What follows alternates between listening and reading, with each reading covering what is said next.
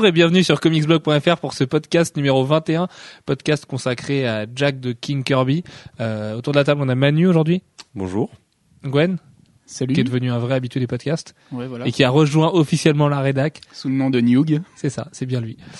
Jeff, Euh, bonjour. qui est là depuis euh, bah, 21 podcasts du coup maintenant. Euh, non, pas le, pas le zéro. Oui, et puis tu t'en as raté un parce que tu étais accroché Oui, à ta grille. Accroché, à- accroché à ma grille, oui, exactement. Mais ça fait quand même 21, c'est vrai. Bon, d'accord. Et Alex, Salut. qui est en train de faire une news en direct sur la cover de Frankenstein and the... Et les D'accord, ok, bon bah tu, tu fais plusieurs articles alors.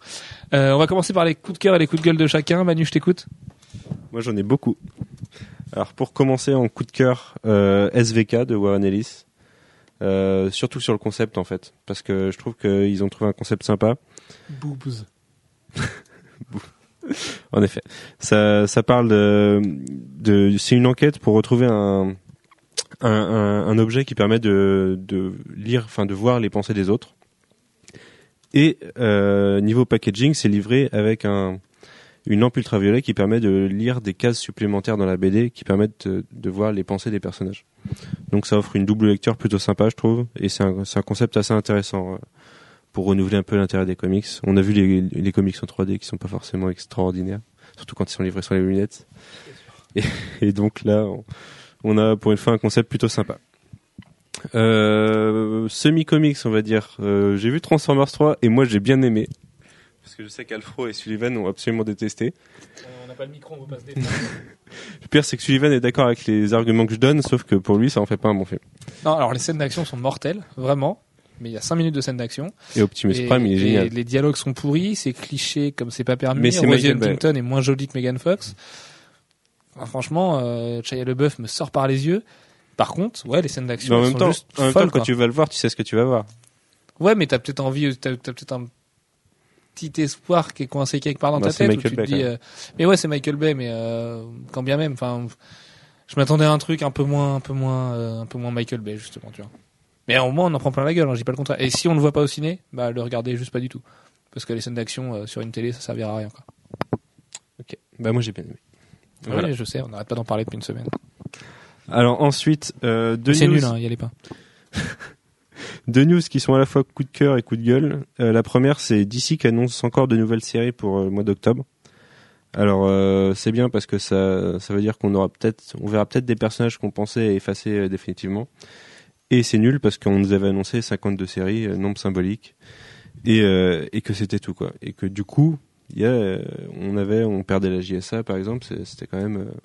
C'est, même nul, c'est pire que nul, parce que du coup, c'est un patchwork à la. À deux Ouais, ça veut dire qu'ils peuvent faire à peu près qu'ils ce qu'ils faire veulent. ce quoi. qu'ils veulent quoi et le nombre de 52 était hyper intéressant parce que c'était symbolique et justement il y avait une espèce de pression lors des annonces où on se disait ah merde il en reste plus que 5 ça veut dire qu'il y en a qui vont disparaître enfin on était tous là en se disant merde il y a plus la GSA il y a plus Wally au moins ils auront pas leur série et du coup là ils font absolument ce qu'ils veulent donc c'est juste nul au moins qu'ils attendent un peu plus tard avant de les lancer quoi ils pouvaient attendre 3 mois sans déconner pour lancer Huntress c'est pas pour les ventes d'Huntress qu'il fallait se presser pour l'annoncer maintenant Surtout quoi. quand on voit la cover. Qui est... Surtout quand on voit la cover de Guillaume March qui a dû la faire sur le cabinet de ses toilettes, mais euh, enfin, enfin moi je, je trouve, je trouve ça assez, assez vraiment, vraiment. veut rien dire dommage. cette cover, Gwen. Mais je pense en fait que le, le nombre 52 est un nombre symbolique pour eux, mais qui est symbolique uniquement pour le lancement. C'est évident qu'une compagnie comme DC va pas se contenter de 52 séries.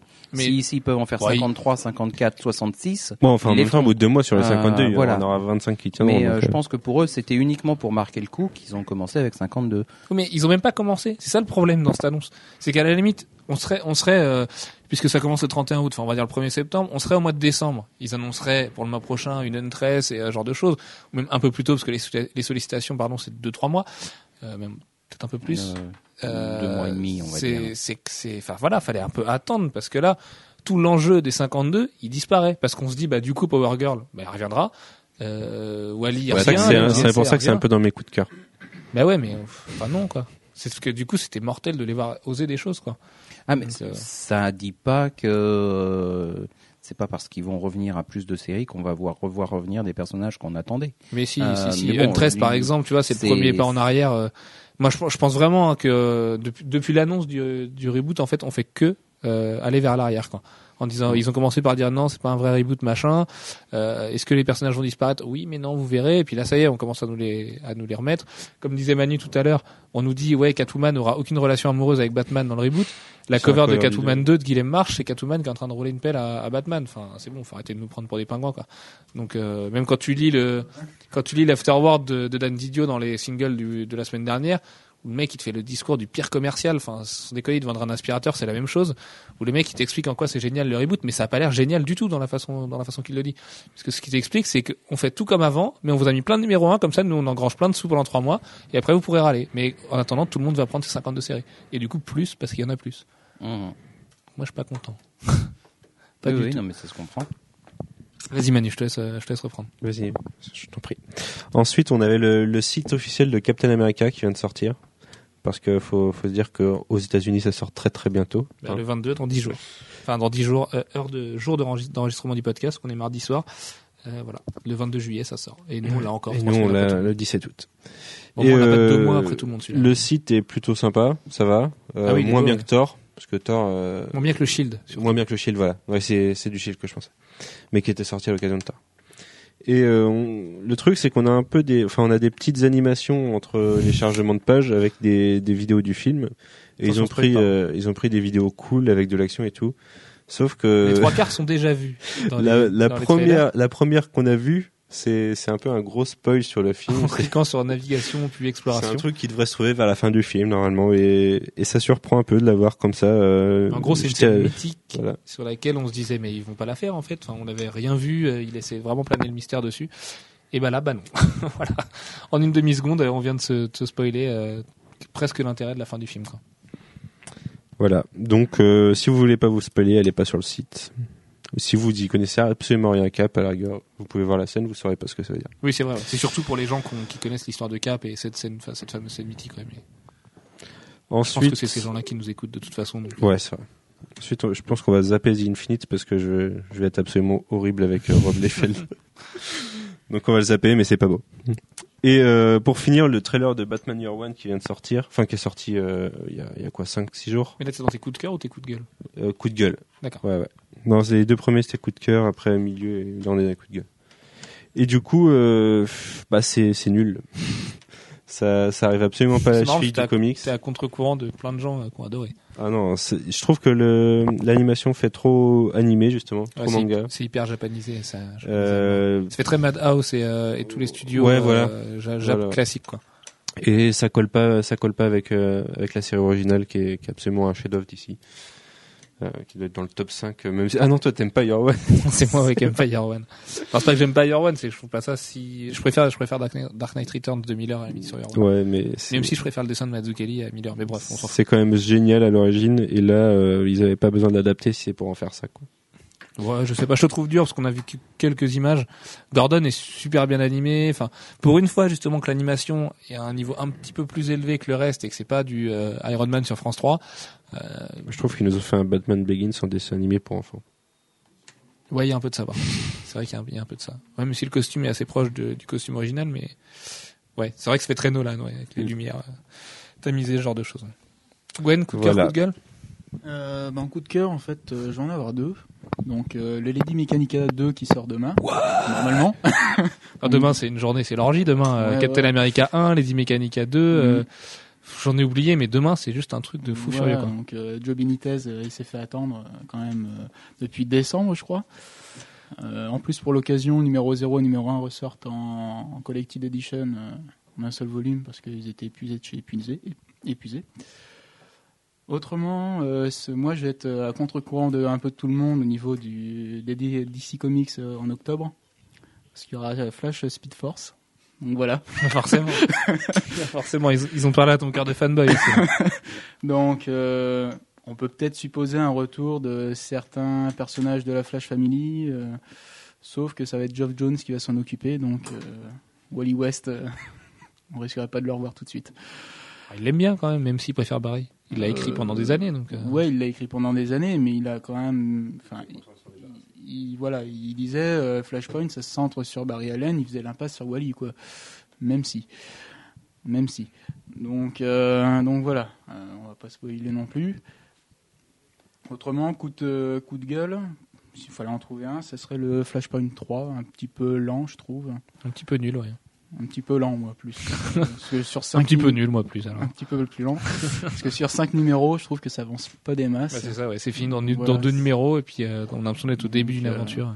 Mais après, le cliff de fin du 2 qui était absolument génial. oui, Et comment c'est résolu dans le 3 oui, oui, oui, là, on en discutait l'autre jour. euh, C'est vrai que là, c'est un peu euh, capillotracté, mais bon, Ah, c'est voilà. complètement abusé, ouais. Enfin, Jeff Jones, justement, est quand même meilleur que ça, là. C'est vraiment Ouais. très très faiblard, quoi. Par contre, au niveau dessin, j'ai trouvé que c'était pas encore pas trop mal. Donc ça allait. Moi, je trouvais qu'il s'aidait d'un découpage qui lui permettait de pas dessiner beaucoup de choses. Mais. Après, il y a les deadlines et ce genre de choses. Et déjà, Andy Kubert qui est pas en retard, c'est, on peut s'en réjouir. Donc, euh, Ouais. Mais ouais, globalement, euh, pas terrible, terrible, quoi. Ça reste bon graphiquement. Scénaristiquement, euh, c'est lent. C'est plus que lent, ouais. Jeff, coup de cœur, coup de gueule Ouais, pour Flash, ouais, c'est un comble. Alors, coup de cœur, coup de gueule. Je vais commencer par le coup de gueule qui est, porte sur euh, Flashpoint euh, Secret Seven. Number 2. Euh, puisque euh, dans le premier, il nous avait beaucoup été vendu euh, comme étant avec Georges Pérez au dessin. Et puis, ben, le 2, euh, il n'y a plus de Pérez. Ah, C'est un coup de cœur, ça, alors. Oui, pour toi, oui. Pour moi, non. Surtout que le remplaçant est pas franchement à la hauteur. Et que même l'histoire est plus lente et moins, moins intéressante que dans le premier. C'est très bizarre. Il y a. Ouais, non, je. Voilà. Ça reste sympa, mais euh, ce n'est que sympa alors que avant c'était bien. Voilà, ça c'est le coup de gueule. Euh, coup de cœur, euh, ben, j'en aurais plus que deux, mais je vais me limiter à deux. Premier coup de cœur, euh, Is Jake Ellis, euh, qui est une série euh, qui sort chez, euh, euh, chez Image. et qui est une forme de polar avec un dessin très qui ferait penser à de la ligne claire, très européen, et un scénario entre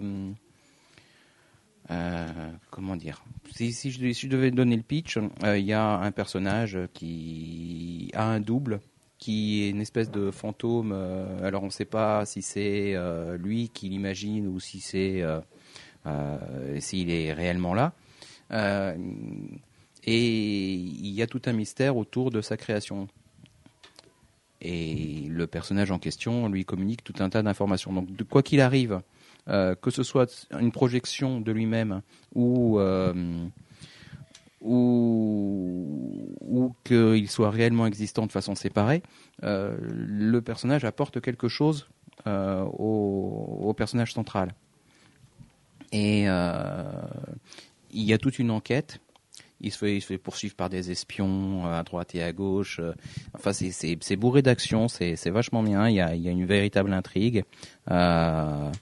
Et maintenant, j'attends la suite parce qu'on en est au 4 et ben, je sais pas sur combien de numéros ils ont prévu ça, mais c'est très sympa. Et c'est de qui, les auteurs? Euh, Parce que j'ai pas tout compris dans le pitch, mais tant qu'à faire.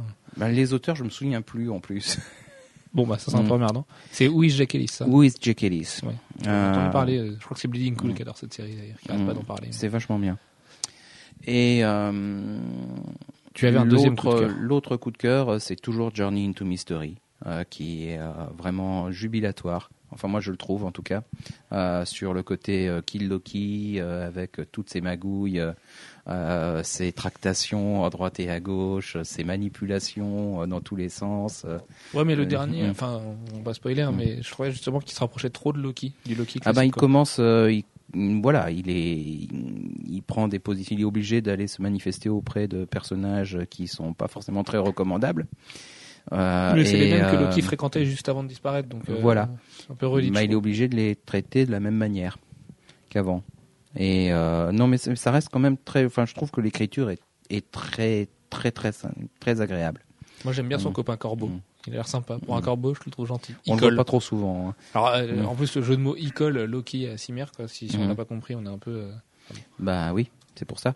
Mais oui, non, parce qu'il y a Mm. plein de gens sur qui l'ont pas saisi. Et... Parce qu'en fait, je j'ai lu des forums où les gens saisissaient pas et des mecs étaient Ah ouais, vous avez remarqué que Icol ça fait Loki et que du coup euh, c'est l'avatar du grand Loki, enfin tout ça. Bref. Oui, bah, c'est ce qui est dit au départ, hein, en même temps. Le Il n'y a, a- pas de mystère. Ah ouais, bon bah écoute, euh, sur les forums de CBR, alors les gens. euh, Non, non, mais c'est sur les forums de CBR, justement, ça m'avait fait rire parce que des gens hallucinaient euh, Mhm. Là-dessus et pensaient avoir trouvé le, le Saint Graal, tu vois. Un peu comme, un peu comme la fin d'un bouquin de Dan Brown où t'as l'impression de devenir intelligent, mais. Et en fait, pas du tout. Bref, Ouais. euh, Alex, coup de cœur, coup de gueule? Euh, alors mon, mon coup de gueule, bah, c'est toujours euh, l'annonce des nouvelles séries euh, pour DC euh, en octobre, parce que bah voilà, euh, le même euh, même commentaire que, que précédemment. Euh, il nous annonçait un truc bien carré, euh, bien symbolique et et tenu, et puis voilà, ils peuvent pas euh, ne pas succomber à la tentation de balancer euh, 10 000 autres séries euh, dès le mois de septembre passé, et euh, voilà c'est euh, c'est du merchandising un peu absurde quoi. C'est un Du peu merchandising, toi? Ouais. Ah ouais? Bref, on s'en fout. Non, mais comme j'aime bien titiller Alex sur, ses, sur le langage, à quoi. Ouais ouais, ouais j'ai remarqué. Et euh, mais bon voilà, d'ici euh, nous déçoit un peu sur ce coup-là.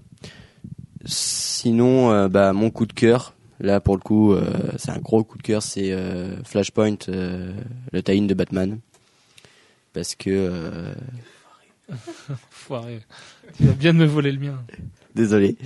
Bah, Mais, moi, euh, j'ai évité de d'en parler précisément parce que je savais que c'était celui de, ah ouais, mais- Sullivan. Je te retire, toi.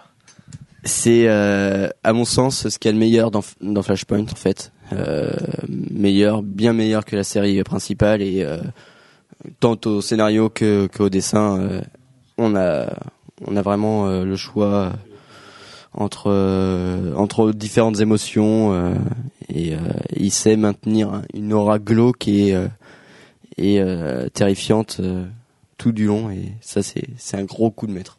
Voilà. Ça marche. Eh bien moi, mon coup de cœur, c'est euh, avec beaucoup de mystère. Non, euh, euh, coup de gueule, je vais commencer la preview de Schism 1 parce que je trouve que Carlos, Pa- Carlos Pacheco a rarement été aussi mauvais en fait. Gros problème que- anatomique ouais. Ouais, voilà, gros gros problème anatomique. Euh, en fait, il, a un peu le même niveau que sur les Ultimate euh, Avengers qu'il avait fait avec Mark Millar, le, le premier le premier arc avec euh, Red Skull. Et c'est un peu emmerdant parce que j'aime beaucoup Carlos Pacheco, mais là je trouve vraiment que c'est vraiment juste. Donc euh, je me réjouis presque qu'il fasse qu'un seul numéro, alors qu'au départ j'étais super content de le voir annoncé. Et voilà, le Schism m'a pas l'air si bien que ça finalement. Enfin, quand on met euh, bout à bout les retombées et qu'on prend les indices qu'on a sur la fin de Fear Itself et ce genre de choses, ça a pas l'air phénoménal et c'est peut-être un gros coup d'épée dans l'eau. Du coup, c'est un peu dommage après que, après que les artistes nous l'aient vendu comme le truc de 2011 pour les mutants. Hier of the X-Men, il disait d'ailleurs il y a quelques mois. Et mes de cœur, du coup, parce que j'en ai deux, mais alors j'arrive plus à m'en souvenir. Ah oui, si, moi j'adore les teasers de, de Marvel là, ces jours-ci pour, euh, pour annoncer. euh, bon, attention spoiler, hein, si jamais, si jamais vous vous lisez pas du tout de VO, le retour probable de Mighty Avengers euh, par Iron Fist hier et du coup en fait on pensait que c'était une nouvelle série Iron Fist régulière qui était annoncée pour la fin de l'année. Aujourd'hui on a eu Doctor Strange et avec ces deux-là on a remarqué qu'en fait c'était les mêmes personnes, enfin que ces personnages se retrouvaient sur le teaser ombré ombragé, je sais pas comment on dit, euh, de pour Fear Itself avec les Mighty face aux Worthy. Du coup Mighty en prenant des Vengeurs un peu mystiques pendant que la DC fait la GL Dark, ça fait un petit peu penser à une nouvelle équipe vengeresse et du coup euh, voilà, je pense qu'on peut s'attendre à Mighty Avengers pour la fin de l'année, enfin pour le retour de Mighty Avengers à la toute fin de Fear Itself, et, c'est plutôt pas mal parce que la compo du coup avec euh, ça, ça, ferait du Strange, Doctor Strange, Wolverine, Iron Fist, Iron Man, euh, c'était Valkyrie il me semble aussi qu'il y avait sur le, le teaser de Fear Itself. Euh, enfin, il y en avait beaucoup en tout cas. Miss Marvel. Miss Marvel, voilà. En fait, ça fait très euh, Mighty Avengers post. euh, Ouais, non, parce qu'en fait, il y a que euh, Iron Man et Miss Marvel, dis des conneries. Euh, J'allais dire post Civil War, mais du coup, dans à part ces deux-là, c'est vrai que non.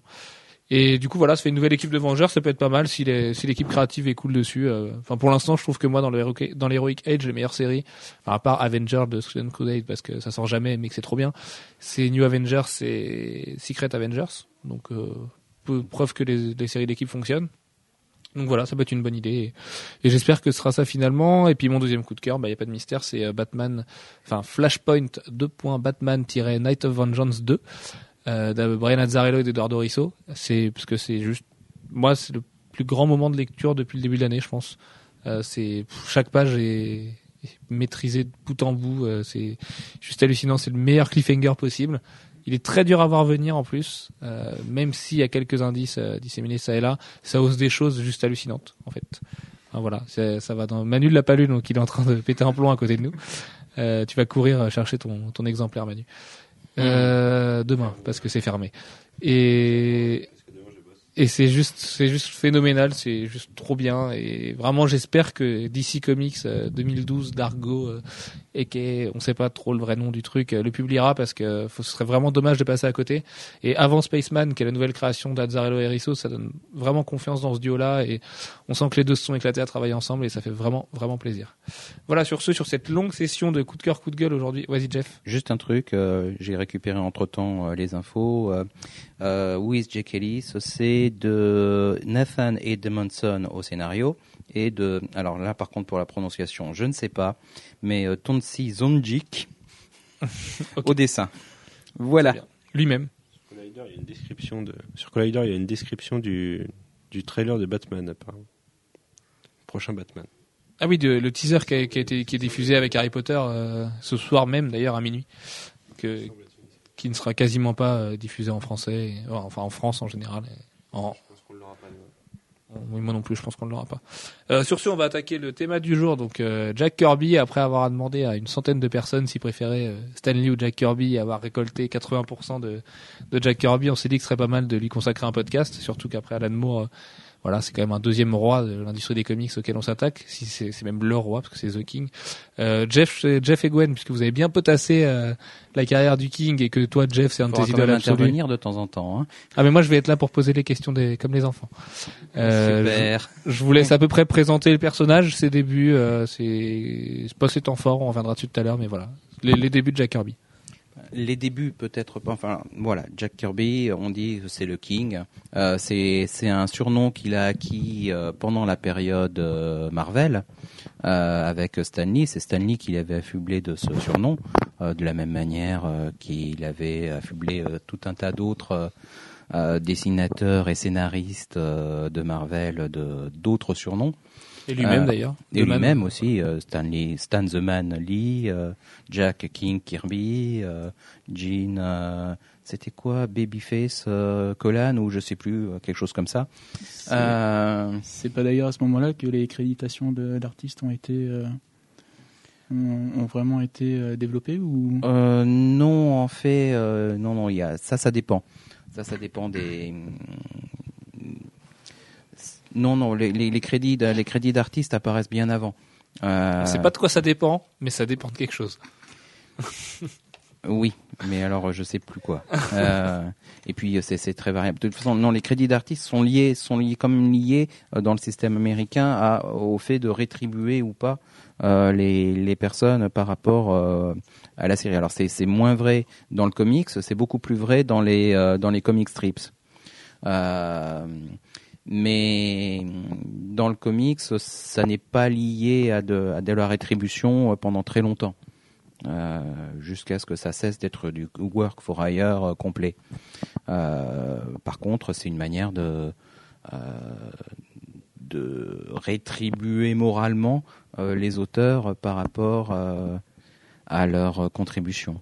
On sait Bah, bien surtout de pratique façon après s'il veut, Kirby, euh, S'il veut aller en convention vendre ses trucs et ou vendre des planches, euh, faut bien que son nom existe après à la- sur, sur le comic book. Donc euh. Oui, puis même c'est c'est aussi un moyen de promouvoir. Euh, Kirby a été euh, le king et c'était pas pour rien. Et sur euh, sur son seul nom se sont vendus euh, des séries pendant longtemps.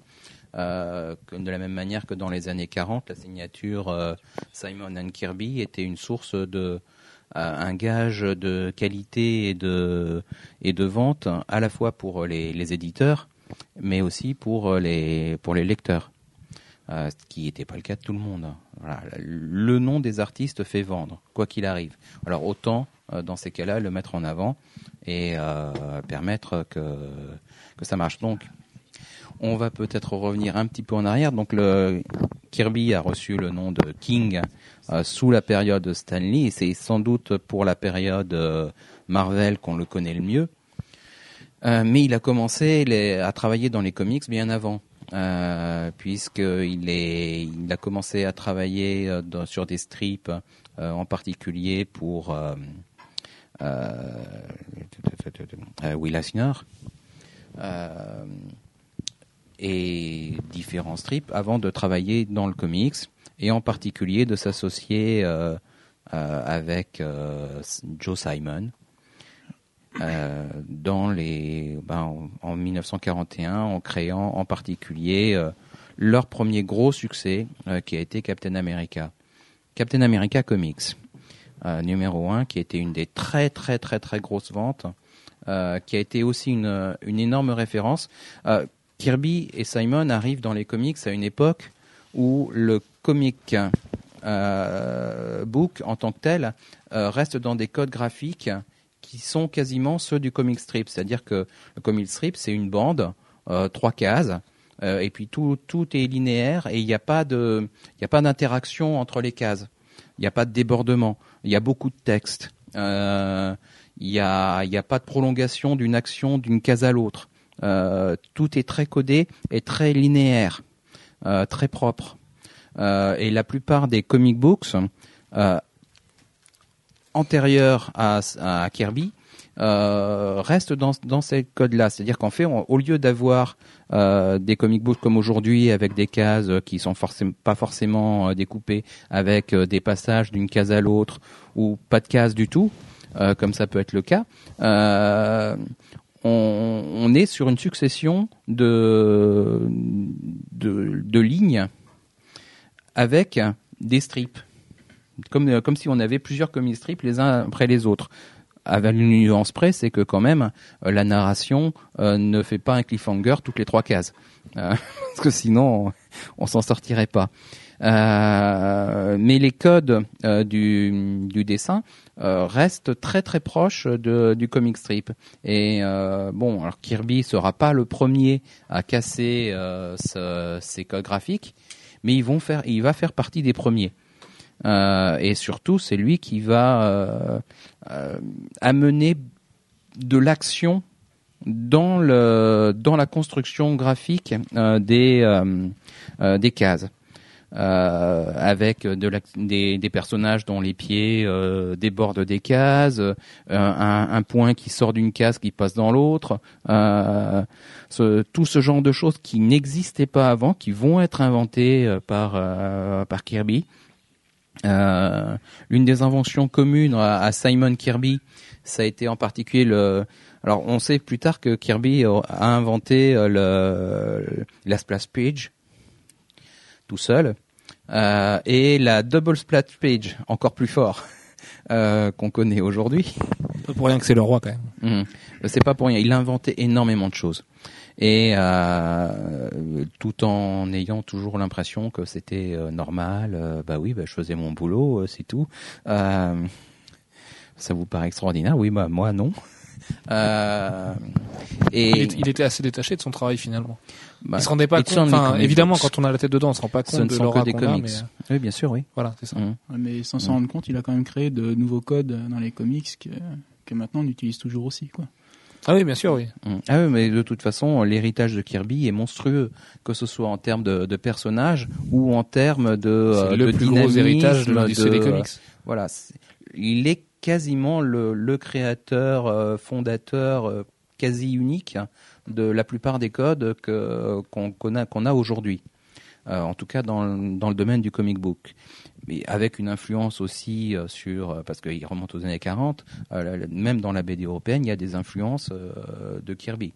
Mais plus dans la construction des, enfin le, possibilité de passer de case en case que dans l'approche graphique pure. Question de Mais- néophyte un peu, parce que je connais pas assez l'œuvre de Mobius pour ça, mais Mobius, au moment de, de dessiner des comics, s'inspire quand même vachement de Kirby. On retrouve vachement de Kirby chez Mobius. Bah, euh, Lui qui a un style tout à fait différent quand il fait du franco-belge. Hum, C'est clair, de toute façon, le- les auteurs européens qui étaient intéressés par le comics, et il y en a, il y en a tout un paquet, euh, On leur a consacré un podcast.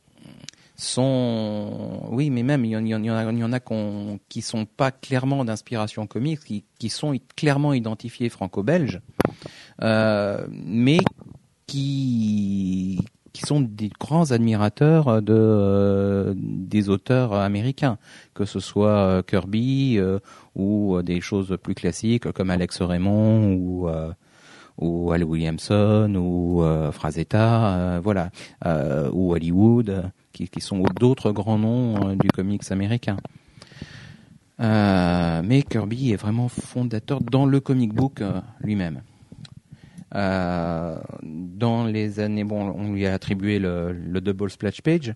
Il y a quelque chose qu'il a créé en commun avec Jack, avec Joe Simon, c'est la double spread page, je sais plus, enfin exactement. En gros, c'est une double, une double, une double page sur laquelle, dans la partie gauche, euh, il y a la présentation de l'histoire.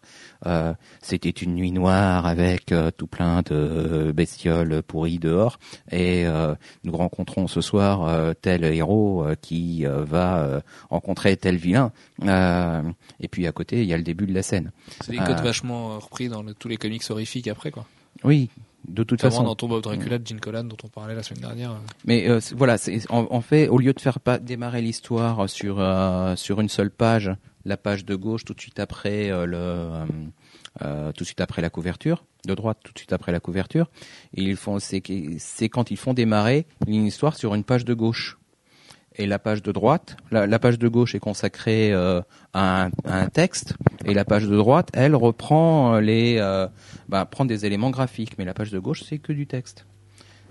Bon voilà, c'est quelque chose qu'on voit beaucoup moins après, parce que les comics des années euh, 40, les comics du Golden Age, sont quand même hyper bavards.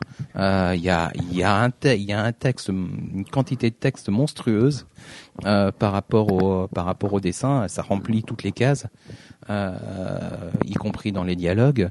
Euh, c'est quand même énorme. Euh, C'est-à-dire qu'en 10-12 pages, euh, ils essayaient de condenser toute une histoire en 10-12 pages, et puis après, ben, ça, ça peut expliquer le, Il y a ça. texte. Il y a ça, il y a aussi que euh, il venait d'une euh, d'une tradition où le dessin était pas forcément euh, quelque chose de- d'hyper valorisé. Un auteur doit écrire. Voilà, parce que je peux te dire qu'en termes de scénario, souvent c'est c'est très mince. C'est j'ai le je suis à la recherche du Red Skull. Euh, et puis euh, moi, Bucky, je me promène. Et puis mince, je tombe sur le Red Skull. Là. Euh, Comme de par hasard. comme de par hasard. Euh, il est à toute une ville euh, à parcourir. euh, il est caché quelque part. Et ben je tombe dessus. Voilà, hop. Je me promenais par là. Et je suis tombé dessus. Et ça va, c'est tout le temps comme ça. Donc il n'y a, a pas, y a pas tous les procédés qu'on peut avoir dans, dans les comics actuels où pour trouver quelqu'un, il va falloir que le héros euh, euh, rencontre euh, quatre ou cinq euh, malfrats qui fassent de fil en aiguille, qui remontent une piste. Là, vraiment, tout, tout se passe par hasard, sauf que c'est pas censé être du hasard.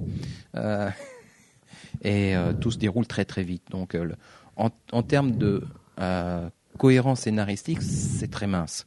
Euh, après, euh, voilà, c'est des comics qui sont ex- extrêmement tournés vers l'action euh, et où le, le prétexte scénaristique est quasiment inexistant. Des questions, c'est ça? Oui, non, par exemple.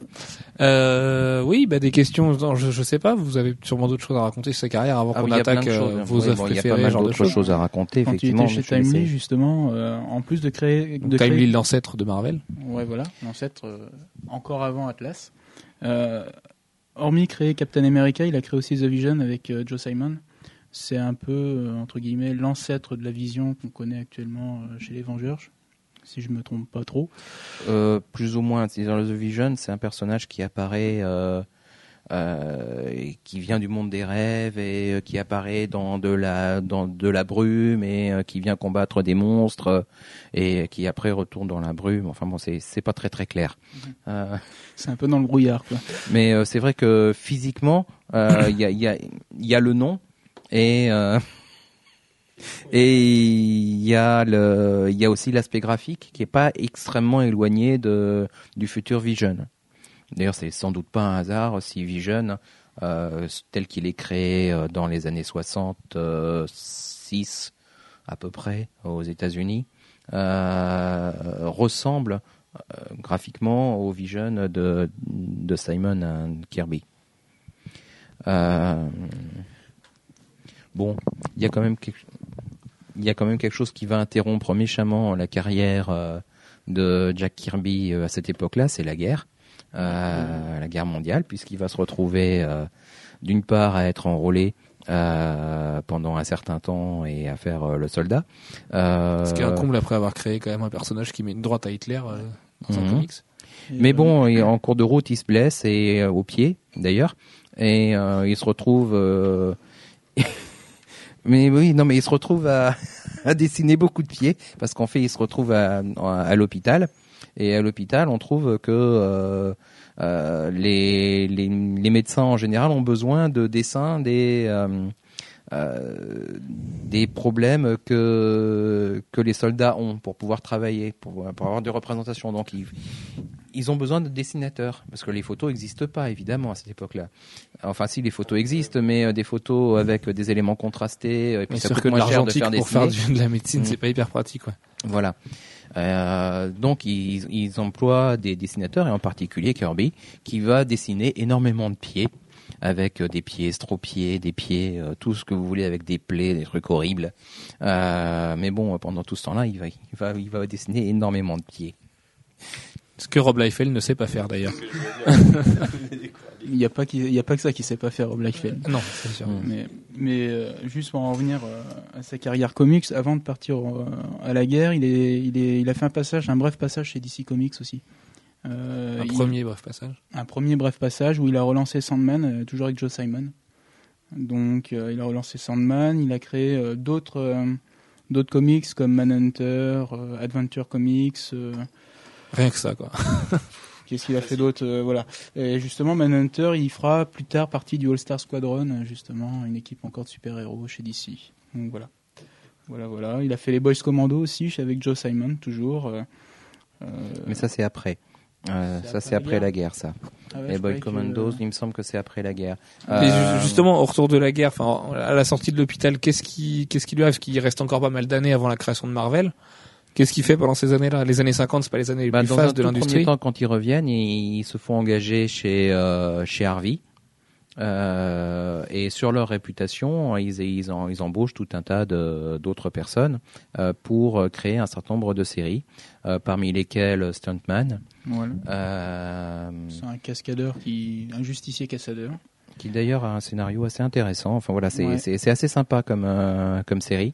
C'est scénaristiquement, c'est beaucoup plus travaillé que que pouvait l'être Captain America Comics ou euh, ou The Vision. Euh, Et c'est marrant parce que ça n'a pas vraiment marché non plus. C'est- ça n'a pas marché parce que c'est arrivé à un moment, c'était à l'après-guerre. Mm. Euh, Il y a tout un tas de sociétés qui, de tout un tas de dessinateurs qui reviennent. Euh, Il n'y a plus euh, d'embargo sur le papier comme il pouvait y en avoir pendant la pendant la guerre, si bien que les sociétés existantes, euh, les éditeurs déjà préexistants euh, se disent euh, il faut absolument qu'on préserve notre place. Donc on va inonder le marché on va inonder le marché en nombre de comics et en nombre de quantité de, euh, de comics. Euh, Il y a de nouvelles sociétés, de nouveaux éditeurs qui se créent en se disant chic, on va profiter de, cette opportunité euh, pour pour se créer, puisqu'il n'y a plus de restrictions, autant autant essayer de se faire une place maintenant. Le résultat des courses, c'est que par contre le, système de distribution, lui, il était il était dimensionné pour la production pendant la période après-guerre où il n'y avait pas de restrictions, où il y avait des restrictions justement. Et le système de distribution, il a été totalement incapable euh, de, de gérer cette, euh, cet afflux. Et euh, ben là où il y avait euh, 10, 10 copies de, de produites d'un d'un comic book, il y en avait à peine une qui passait, qui passait dans les mailles parce qu'il n'y avait pas la place. Donc il y a un nombre de, de nouveaux comics, mais également de sociétés, euh, de nouveaux éditeurs qui se sont cassés la gueule euh, très méchamment parce que euh, le, système n'était pas dimensionné pour. Et en particulier Stuntman, qui était un, très bon comic book pour l'époque, euh, qui n'a eu que deux numéros diffusés sur les cinq qui avaient été produits. Il y a un autre titre aussi qui a subi un peu le, le même sort, c'est Boy Explorer. C'était des adolescents qui, qui parcouraient un peu le monde, euh, histoire de, de vivre quelques aventures assez, euh, assez extraordinaire et c'est pareil. Comme le club des 5 en fait. Ouais, voilà. ben, et sauf que Ouais, sauf que le club des 5 c'est sur place tout le temps Voilà. et puis il leur arrive plein de choses. mais c'était une série pareil qui, Ce qu'il y a qui- qui était pas mal et puis euh, et puis c'est pareil, c'est cassé la figure du même titre que Stuntman. Ça marche. On va enchaîner sur la partie Marvel parce que c'est ça qui nous Bah. intéresse beaucoup et c'est pour fait, ça euh, qu'on tu, connaît. tu as toute une période après euh, euh, où ils deviennent après euh, après cet échec chez Harvey, ils créent leur propre société, leur propre studio euh, qui s'appelle comment déjà euh, Price Crestwood. Press Crestwood, euh, et pour lequel il crée euh, un concept totalement nouveau. Pour l'époque, c'était euh, qui était destiné plus à un public féminin, euh, qui était euh, Young Love, enfin Young euh, True Romance ou Young True Love Romance. ou- Young Romance. Ouais. Voilà, il, il lance tout, il, il crée euh, le genre euh, du comics à l'eau de rose, Euh, les histoires de cœur. euh, Ultimate Spider-Man, tout ça. euh, pas encore. Je pense qu'au niveau des dialogues, c'était moins sympa. Euh, Euh, toujours et- chez chez Price justement, il crée Fighting American aussi. il crée- oui, ça c'est plus tard. Et euh, Fighting American, c'est quasiment une auto-parodie de, de Captain America. America. C'est un, Il faut voir aussi que Cap, il est un peu tombé dans l'oubli à ce moment-là. Enfin, pas dans l'oubli, Bah. mais il est, au moins, il n'est plus exploité. bah, Non, les super-héros dans leur ensemble à cette période-là, ça ne marche plus. Oui, voilà. ou ça marche peu. Euh, ça marche euh, chez ceux qui ont un gros capital de ce côté-là. C'est DC. Euh, qui continue à exploiter Superman, qui continue à exploiter Batman et quelques autres héros qui survivent tant bien que mal. Euh, mais dans l'ensemble, le genre du super-héros ne fonctionne plus très bien. Euh, ce qui, ce qui s'est mis à marcher vraiment extraordinairement bien, ça a été justement les Romance Comics, qui à un moment, il y a eu plus de 100 titres en parallèle sur le- les Romance Comics.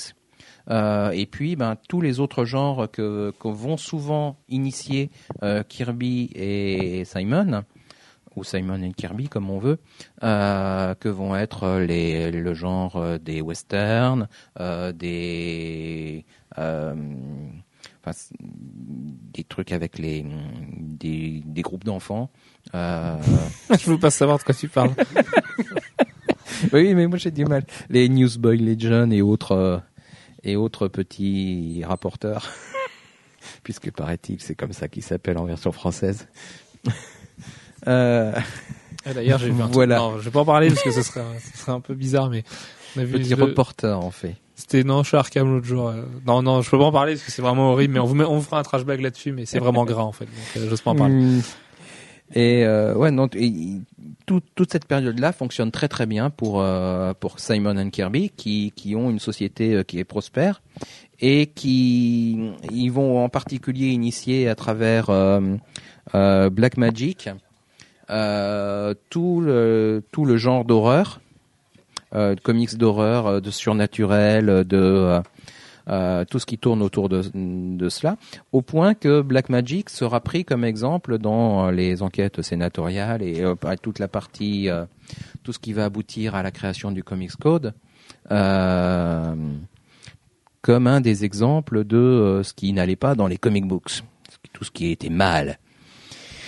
Euh, et suite à la création de, du Comics Code, eh ben, il va y avoir une énorme récession dans le, dans le monde du comics parce que euh, ben, beaucoup des choses qui intéressaient le public euh, disparaissent.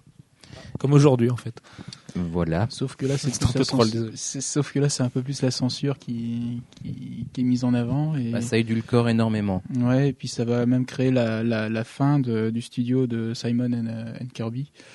Bah, c'est c'est c'est une des fins. hein. L'autre l'autre euh, l'autre fin, c'est euh, les EC Comics. On qui, peut noter de qu'il a l'autre dit côté, Simon euh, and Kirby Mm. à cause de Simon and Garfunkel et que depuis Mm. tout à l'heure, ça fait 15 fois que vous faites la blague quand même. Mm. Les gens ne le savent pas, mais Alex, il est déchaîné avec cette blague ce soir. ouais. Il l'a fait en off depuis tout à l'heure. Et du coup, bah, je l'ai faite. Voilà. J'avais même pas entendu. Vas-y, Euh. vas-y, Jeff, tu peux reprendre. Euh, je sais plus où j'en étais. Euh, Ah oui, euh, donc euh, oui, c'est la c'est la fin effectivement du studio de euh, Simon and Kirby. D'ailleurs, Simon and Kirby euh, mettent la clé sous la porte. en- enfin, le le Cruise Cru- Prize euh, Prize Cruise Price Crestwood. Prize Crestwood euh, studio euh, ferme.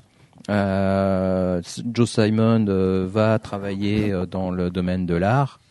En général. Et euh, Kirby, ben lui, il reste dans le domaine des comics. Il va travailler un peu chez Marvel, un peu chez DC, enfin un peu chez DC d'abord et puis un peu chez Marvel après. Euh, chez chez DC, il va créer en particulier euh, Challengers of the Unknown. Et et chez Marvel, il va avant la période à partir de 59, il va travailler beaucoup avec Stan Lee euh, sur tout ce qui est euh, les ce qui marchait à l'époque. euh, c'est-à-dire euh, tous les comics de monstres, euh, Fing Fang Foom euh, et euh, autres euh, euh, envahisseurs euh, divers et variés euh, qui veulent absolument conquérir la Terre et tout l'univers. Et ça, ne marche pas. de fou rire dans les podcasts. Oui, bah moi j'ai en train de ramer. Vas-y, tu tiens le bon bout. Marvel, Ma- Marvel avec Stanley. Et voilà, un jour, euh, le genre des super-héros recommence à marcher, il recommence à marcher euh, chez DC et d'ailleurs il- pour cela ils doivent beaucoup à Jack Kirby puisque Jack Kirby euh, a travaillé chez DC pour mettre en avant le Challengers of the Unknown qui sont d'une certaine manière les précurseurs de des Fantastic Four. Euh, ils sont quatre, pareil. Enfin non, ils sont peut-être cinq d'ailleurs. Euh, bon, bref, peu importe. Euh, et l'association et Stanley se dit, ben pourquoi on ferait pas des super héros nous aussi? Après tout, on en faisait avant. on peut bien recommencer. D'autant plus que à l'époque de la création de Captain de Captain America, qui qui avait été faite pour Atlas, le futur Timely, le futur euh, euh, Marvel. T'as- euh, ça a été fait Stan pour Lee Time était- qui est le était- était- le Marvel. Oui, bon. D'accord. On se mélange dans les dates. Euh, le Stanley Moi, le choix travaillait déjà comme stagiaire. Euh, chez euh, travaillait déjà euh, il était tout petit il encore enfin il était pas tout petit pas si petit que ça mais Il euh, n'a pas beaucoup grandi. voilà je sais pas Euh, bref il travaillait déjà il travaillait déjà euh, chez Timely à l'époque de la création de Captain America et euh, ils se disent euh, bon Il est devenu éditeur in chief à 18 ans. Oui. Hmm. Je sais pas quoi te répondre d'autre. entre temps il a épousé la fille du patron et euh, c'était mieux Ça aide, pour lui. en général. voilà Mais, euh, ils ont, il avait navigué aussi avec Stanley sur l'ère atomique euh, pour la création de Hulk, les X-Men, etc. Un petit peu. euh, bah, Ah oui, mais ça après vient après, ça. Ouais, ça, c'était ça, ça vient après. euh, Euh, après C'est les euh, fantastiques. c'est après C'est les quand même les fantastiques. fantastiques qui est le gros, gros, gros déclencheur de tout ça. Le Fantastic Four 1, en fait, on est un intermédiaire, on fait un mix entre euh, les comics de, de monstres, euh, puisque euh, le premier, euh, le premier adversaire des entre guillemets euh, des Fantastic Four, c'est une espèce de grosse bête qui vient des entrailles de la Terre et qui veut euh, envahir la surface et qui terrorise New York. Euh, et, et puis le super-héros, puisque les super-héros, enfin les FF, euh, sont transformés par les rayons cosmiques et euh, et ont des pouvoirs. Euh, et les- sur tous les premiers numéros, c'est- encore un peu un mix des, des deux inspirations, jusqu'à ce que ça devienne effectivement plus euh, Plus super-héros. plus super héros et qu'ils se disent ben voilà ça y est on a fait euh, les Fantastic Four ça marche on va en faire d'autres C'est là, c'est là aussi que Stanley euh, euh, apporte toute l'approche, euh, comment dire, réaliste et proche des lecteurs de, des héros, parce que les, avant, avant Peter Parker, c'est quand même les, les lecteurs peuvent s'identifier déjà aux quatre fantastiques. Ben, les, les héros ont des problèmes, ce qui n'est pas euh, le Voilà. cas dans les autres héros chez DC. Ils ont pas de problème, ils sont tout propres sur eux, ils ont un bon salaire, euh, Ils ont une jolie nana, euh, enfin ou alors un beau mec, si c'est des filles. On parle pas de Batman comme ça. Voilà. Donc, Et- après les fantastiques, faut que j'arrête de troller vraiment, parce que je me tire une balle dans le pied. Euh, après les fantastiques, il y a, vas-y. Ah. je t'en prie. bah vas-y, Il, Gwen. a- il crée Hulk, notamment, avec, euh, bah, toujours avec Stanley. Euh, bah, toujours sur fond, euh, sur fond de guerre atomique, enfin de guerre atomique, de, sur fond euh, de, de de d'atomes, oui, parce que la, la- le principal ressort de euh, des super pouvoirs euh, à l'époque, c'est quand même euh, l'idée que si tu es irradié, tu vas forcément développer une mutation qui va forcément te donner des pouvoirs. Bah, c'est toujours issu ouais, d'irradiation, de d'expérience. euh, c'est c'est pas c'est pas inné ou La fameuse araignée radioactive, voilà. la fameuse bombe gamma pour Hulk. Et puis euh, plus tard, ils vont créer les, les Vengeurs aussi. Et c'est euh, lors de, du Vengeur numéro 4 qu'on va retrouver Captain America. euh, Ouais, Là, on, on ramène, on ramène les anciens héros, ceux qui ont marché. Mais ça c'est mortel parce que Cap, en disparaissant éditorialement, il a construit une légende éditoriale et dans l'univers Marvel en fait, dans l'univers partagé, puisque les lecteurs, euh, imagine le mec qui avait 20 ans euh, à la naissance de Cap en 41, qui en a 40 aujourd'hui, qui veut acheter des comics à son gamin ou qui veut en lire pour lui-même, parce que nous à 40 ans on sera encore câble là-dedans, euh, il retrouve un personnage de son enfance qui en plus est devenu euh, l'avatar absolu de, de la justice et du bien chez Marvel. Quand les autres Vengeurs retrouvent Cap, c'est quand même hallucinant le- l'aura qu'il a euh, alors qu'il est dans un glaçon quoi. Oui, oui, c'est parce que c'est un énorme souvenir que c'est devenu un mythe, une légende, une véritable légende Oui. vivante pour, euh, enfin une, lég- une légende qui était pas, qui était plus vivante, mais qui est une légende renée et de nouveau vivante. je, je sens que tu te fais rire tout seul là. oui, là, non, non, là, je, oui, je me fais rire tout ça. Je suis, je suis désolé, les gars. Euh, Et, et pour euh, quand même rebondir sur ce que tu as dit tout à l'heure, euh, tu parlais de Peter Parker. Oui, mais c'est pas lui, Spider-Man, puisque c'est Steve Ditko. Et, et ça, c'est quand même assez hallucinant dans la carrière du mec qui a créé, euh, je sais pas, 80% des héros qu'on Bah, adore aujourd'hui. quasiment à lui tout seul. En fait, en fait, il a participé à la création de Spider-Man. Il y avait effectivement un personnage euh, qui avait euh, des, des similitudes, mais comme dans tous les processus créatifs, on prend des morceaux euh, de ce que chacun apporte, et puis on en rajoute d'autres, et puis d'autres en amènent d'autres, et puis Au- final, au final, on- Ce qu'on aime chez Spidey aujourd'hui, c'est euh, son costume et ça c'est Steve Ditko, on peut pas lui enlever. Et c'est euh, l'approche euh, très très justement réaliste. J'ai des problèmes, je n'arrive pas à payer mon loyer, et j'ai plusieurs nanas de Peter Parker et ça c'est Stanley. Oui, puis le côté assez gracile en fait du, du personnage euh, qui euh, qui qui au départ est pas euh, est pas une baraque euh, est plutôt quelqu'un de d'assez frêle d'apparence, ce qui est pas le ce qui est jamais le cas chez euh, Chez Kirby. chez Kirby. Chez Kirby, euh, le moindre euh, héros a forcément euh, un 1m60 de largeur d'épaule. Euh, c'est le minimum syndical. J'exagère. C'est vrai. 1m60, Mais chez, ça fait beaucoup. Chez Ditko aussi, hein, finalement, il y a quand même plein de persos qui sont super larges. Après, c'est vrai que Peter Parker est vraiment une ablette euh, Mm. quand on le voit euh, bah, dans, dans le Amazing Fantasy, mais euh, si, sinon Ditko fait pas non plus des personnages vraiment fluets. Quoi. Même son Spider-Man prend vachement de muscles euh, dès lors qu'il met son costume, donc euh, Oui, mais ça, c'est parce qu'il est moulé. Bref. ça ne nous regarde pas.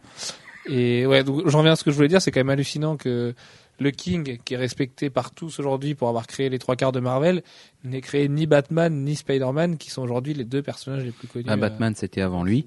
Oui, bien sûr, c'était avant lui. Spider-Man, c'était pendant lui. Mais c'est- mais, c'est euh, il y, a- il y a quand même une mm. certaine ironie là-dedans mm, d'avoir créé tout ça et de ne pas avoir créé les deux plus gros. mm. Enfin, bah, en fait, les deux plus gros, euh, oui. C'est Oui. ici quand même. Bon, après, euh, il, a créé, il est aussi co-créateur des X-Men, il est aussi co-créateur euh, de euh, des Vengeurs. De Thor, de oui, des Thor, Vengeurs, de de, enfin, quasiment aussi avec tous Nick les Fury. personnages fondateurs, à part Spider-Man et Doctor Strange, euh, Iron Man. Don Heck, ouais, mais bon, il peut y avoir une participation euh, De toute façon, c'est euh, l'époque où plus on travaillait en studio, donc ils voilà, ils- ensemble. ils, et, euh, travaillaient vraiment ensemble. C'est pas forcément lui qui le faisait, mais euh, voilà, il pouvait avoir participé à la création, même à la création graphique, euh, sans que sans que ce soit lui qui fasse le dessin. Euh, il me semble que Jack Kirby a participé aussi pour euh, Spidey. Il a participé. Non, il a participé. Mais d'ailleurs, il y a, il y, a, y a eu une polémique à ce sujet. Euh, mais bon, euh, mais de la même manière que euh, bah, quand tu travailles dans un studio, tu, euh, chacun, chacune des personnes qui est présente participe à l'ensemble, même si c'est pas lui qui est crédité, même si c'est pas lui qui fait le produit final. Il a quand même une contribution. Euh, mais c'est pas lui le créateur principal. C'est vraiment beaucoup plus euh, le, fait de Stanley et, de, et Steve Ditko, ce qui n'empêche pas que effectivement Kirby avait proposé un personnage qui, je crois, s'appelait le Silver Spider euh, ou quelque chose comme ça, et euh, qui pouvait être un parent éloigné de Spider-Man tel qu'il a été présenté. D'accord. Voilà. Et, et selon vous, qu'est-ce qui fait ses forces à Kirby? Qu'est-ce qui fait que Kirby est Kirby? Il y a plusieurs choses. Je vais peut-être laisser Gwen parler un peu quand même. Non? Oui? Moi, c'est moi, c'est sa mise en page, sa mise en page, la force de ses, de ses personnages.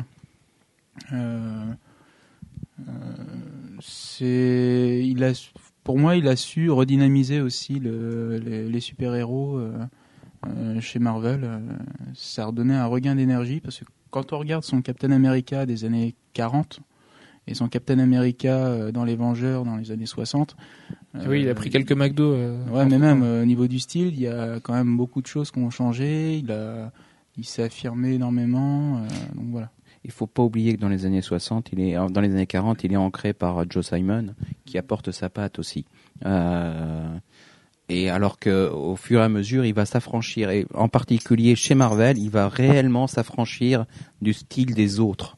euh, pour rentrer dans un style hyper vitaminé, on pourrait dire, euh, où les personnages sont beaucoup plus carrés, beaucoup plus euh, puissants, où il y a une orientation vraiment vers la vers la puissance, vers la euh, le jaillissement du trait euh, et des personnages de, des cases euh, qui qu'il n'y avait pas avant.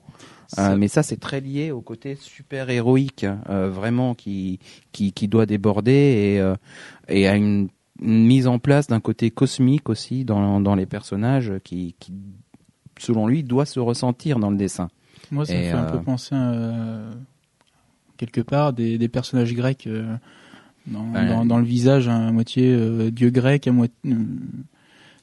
Euh, Oui, mais l'un des problèmes que tu peux avoir par rapport à ça, c'est que euh, aujourd'hui, la représentation euh, des dieux dans la représentation graphique des dieux dans le comics est très liée à ce que Kirby a apporté. La plupart des codes qui sont liés à, leur représentation, c'est Kirby qui les a amenés.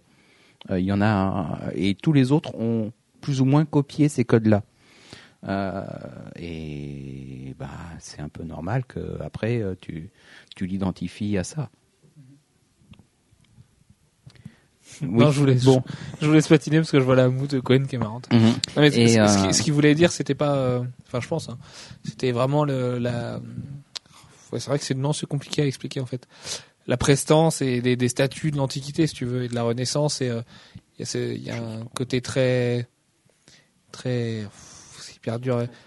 ouais. Charismatique. Et euh, est-ce que tu vois dans le Laocoon, par divin, exemple, ouais. euh, dans, dans, dans des vraies belles sculptures vraiment puissantes, Kirby apporte ça dans la bande dessinée, quoi Mhm.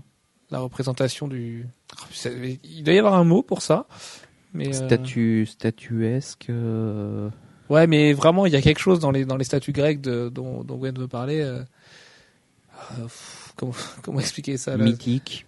Ouais, mythique. Mais on, enfin, perso, moi, je le retrouve plus après dans son passage, son passage chez DC Comics, mais ça viendra après. Mais Vas-y, vas-y, tu peux en parler maintenant. quand il crée le, le Force World, le quatrième monde, avec les New Gods, euh, Forever People, euh, euh, Mister Miracle, Superman Spell, Jimmy Olsen, euh, voilà, on retrouve les New Gods et puis j'ai l'impression pour créer ces nouveaux dieux, il se base vraiment sur une mythologie grecque. Enfin, on- Bah, dans la représentation, oui, mais euh, en fait, tu, tu, tu vois son hymne, qui est le futur euh, Warlock. Mhm. Euh, tu as un peu la même chose dans, dans la stature, dans la composition du, du personnage. Tu retrouves la même chose un peu chez Orion ou chez euh, euh, Light Ray. C'est c'est un, peu les, les mêmes postures, les mêmes. voilà, mais c'est parce que c'est Kirby et que c'est un jaillissement. Mhm. C'est vrai que ce- le lien qui crée entre la religion euh, euh, paradis enfer plus les religions antiques. euh, je- Ça, c'est un truc qui l'obsédait dans sa création Ouais, aussi en tant que scénariste, que c'est un vrai créatif, Kirby, mais pas seulement dans le design et dans l'aspect des personnages. Euh, ce qu'il fait sur les Eternals, c'est les New Gods, et ce genre de choses. Il aime apporter une dimension quasi divine euh, aux univers dans lesquels il travaille. C'est, c'est d'ailleurs bah, pour ça ça. fait partie de ses thèmes de prédilection. Euh, ouais, ouais, tout à fait. Et, et quand il part chez DC faire les New Gods, il y a une histoire, non, avec Marvel. euh, si- S'il le fait chez DC, il y a une raison, non? Euh, Euh, bah, je crois qu'il euh, il part, il part de chez Marvel parce qu'il commence à en avoir marre de tourner en rond sur les mêmes personnages, d'une part, a- et aussi parce qu'il s'entend moins bien avec Stan Lee qui a pris plus de distance et puis euh, qui lui euh, qui ne le récompense peut-être pas à la hauteur auquel euh, il pourrait prétendre. Il a quand même créé à lui tout seul quasiment 80% euh, de la de l'univers Marvel euh, presque tel qu'on le connaît aujourd'hui. C'est pas vrai euh, parce que euh, il y a eu plein de contributions entre temps. mais Moi, je trouve qu'on 80% de l'univers Marvel quand il en part. Au risque de choquer, je trouve qu'on l'idolâtre vachement euh, quand même Jack Kirby. Moi, je renie pas du tout l'influence qu'il a eu, mais j'ai l'impression que Stan Lee est vraiment présenté comme le mec à la moustache qui se prenait en photo avec des belles nanas et qui disait les comics c'est cool et c'est pas que pour les mecs euh, complexés qui regardent leurs pieds quand ils marchent. Et, et que euh, pendant ce temps-là, Kirby travaillait comme un fou à l'atelier. Je pense que c'est pas vrai. Quoi. Je pense Non, que c'est pas vrai. Il y a, Stan il y a- Lee il y a- avait- a une vraie part de créatif aussi, contrairement à vraie- ce qu'on- a une vraie contribution. Et en particulier, si euh, si Kirby n'a pas eu un plus gros impact euh, sur le comics avant, euh, en dehors de sa période Simon and Kirby, où ils sont quasiment les la signature la plus importante du domaine du comics, mais pas avec un impact aussi conséquent et aussi durable qu'il l'aura avec euh, quand il fera pair avec euh, avec avec Stanley, c'est pas un hasard. C'est parce que euh, Stanley a aussi une importance considérable et Stanley ne va pas travailler uniquement avec Kirby. Il va aussi créer d'autres personnages importants avec d'autres dessinateurs, d'autres contributeurs. Euh, donc, je suis surtout pas en train de dire que euh, Kirby euh, a, est le seul et unique fondateur euh, de, Marvel et euh, que hum, parce Kirby tout seul ne se suffit pas.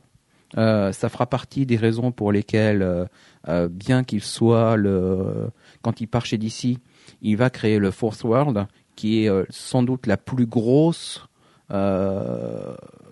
contribution qu'un seul auteur ait apporté à l'univers DC On en entend toujours post euh, post Batman, Superman, euh, euh, Âge d'or. Euh,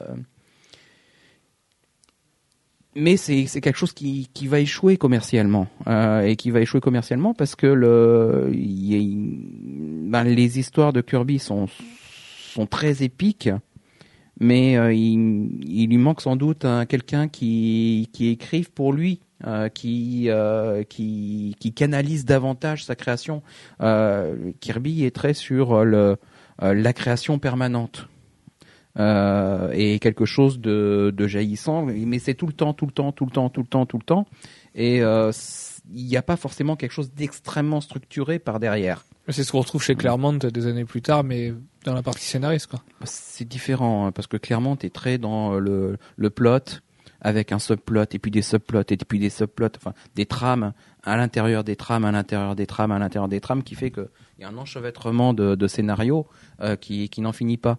Euh, Kirby, son problème, c'est plus qu'il a des une idée et puis euh, il va dans cette direction-là, mais l'idée est pas forcément extrêmement décortiquée. Euh, et ça fait pas forcément partie d'un ensemble. On est, c'est une histoire. On se retrouve un peu, d'une certaine manière, dans euh, une trame de scénario euh, plus euh, années 40, euh, années 50 que dans une euh, trame de scénario euh, euh, années 70. hein. Et le problème, c'est que dans les années 70, la plupart des auteurs qui euh, travaillent dans le comics euh, ont des trames scénaristiques extrêmement élaborées, voire dans certains cas euh, assez psychédéliques, euh, avec euh, des, arrière-plans euh, philosophiques euh, qu'il n'y a pas ou qu'il y a de façon mal, assez maladroitement présentée par, Kirby. Enfin, moi, c'est mon opinion. Hein. Je suis sûr que je vais me faire taper sur les doigts par plein de monde. Mais euh, malheureusement, euh, Finalement, on le retient plus en tant que créateur euh, de visuel et de design que, que scénariste aujourd'hui. c'est un immense créateur, mais c'est un créateur qui tout seul aurait pas pu avoir l'impact qu'il a eu euh, sur euh, sur le monde des comics. Chez Euh, DC, il a quand même pas mal eu d'impact, euh, notamment avec les New Gods. On, on en entend Oui, non, mais toujours. c'est- on en entend toujours parler, mais ça a été un, ça a été un échec commercial. Euh, ça a été, euh, c'est quelque chose dont DC a eu beaucoup de mal, euh, sur lequel DC a eu beaucoup de mal à travailler, au point qu'ils les ont éjectés de l'univers DC pendant Infinite Crisis en faisant Death of the New Gods pour ne plus avoir à s'en à s'en préoccuper. La, la création de Kirby est extrêmement encombrante pour pour DC. Ils savent pas quoi en faire.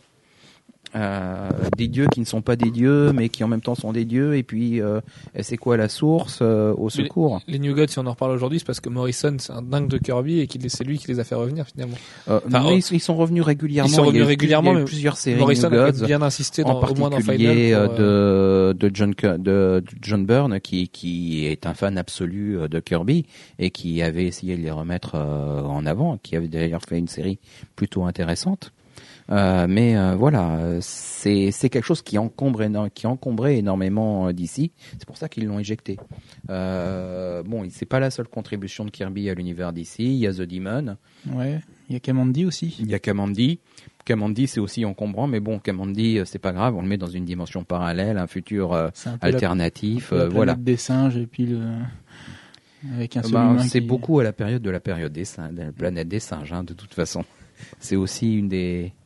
Euh, et puis, ben, Mar- Omak. qui, au Mac, absolument, qui est réintégré euh, régulièrement à l'univers d'ici. et au mois de septembre la Mhm. prochaine fois. Ouais.